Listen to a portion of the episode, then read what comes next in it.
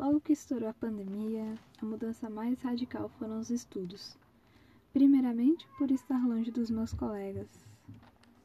E em segundo lugar, o EAD. Estudar em casa é uma coisa recente e vivendo na era das distrações acaba virando um desafio mais complexo. Felizmente não é impossível. Então acho que estou indo bem.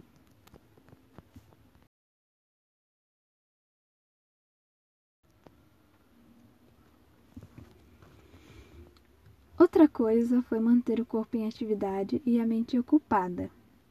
Com isso, continuei praticando balé. Mesmo meu quarto não sendo o lugar mais adequado, eu visto o tutu, coloco as sapatilhas e curto o momento. Às vezes me empolgo e saio do roteiro, mas tudo certo. Falando em distrair a mente, meu principal aliado é o celular. Acaba que muitas vezes passo um tempo, talvez não tão saudável, na frente dessa telinha viciante.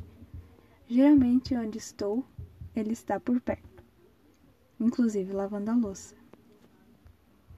Com ele também pude iniciar vários hobbies, como fazer pulseiras enquanto ouvia música, aperfeiçoar minhas técnicas de pintura com tutoriais, aprender algumas músicas no violão. Também entrei no TikTok e até dancinhas eu posto às vezes.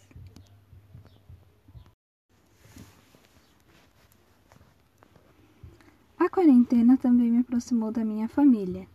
Como nos mudamos ano passado para o interior, curtimos a saudade do litoral juntos, aprendemos coisas, graças ao incentivo da minha mãe, fazemos cursos e projetos, como esse vídeo, e até um canal no YouTube criamos.